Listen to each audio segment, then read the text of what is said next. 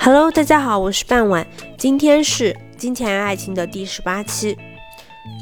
They found Peter Hobbs under his car, an old green car. He got up slowly. He wore old blue trousers and a dirty orange shirt. We want to talk about Mr.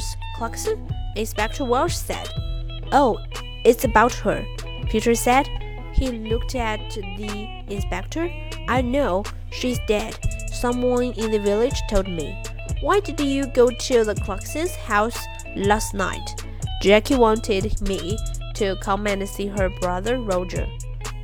You are angry, she said. Come and tell Roger. I went to the house, but nobody opened the door. So I made a lot of noise, and then they opened the door. Old Mr. Clarkson was not there, but I told Roger, I told them all. Peter hit the car with his hand. I wanted to kill that woman. I lost my job, my first job, because of her. Last month I was in trouble with the police, and that old woman wrote to my office and she told them about the police. I wanted to kill her. 好了，今天内容就到这里结束了，感谢大家的收听，我们下期再见。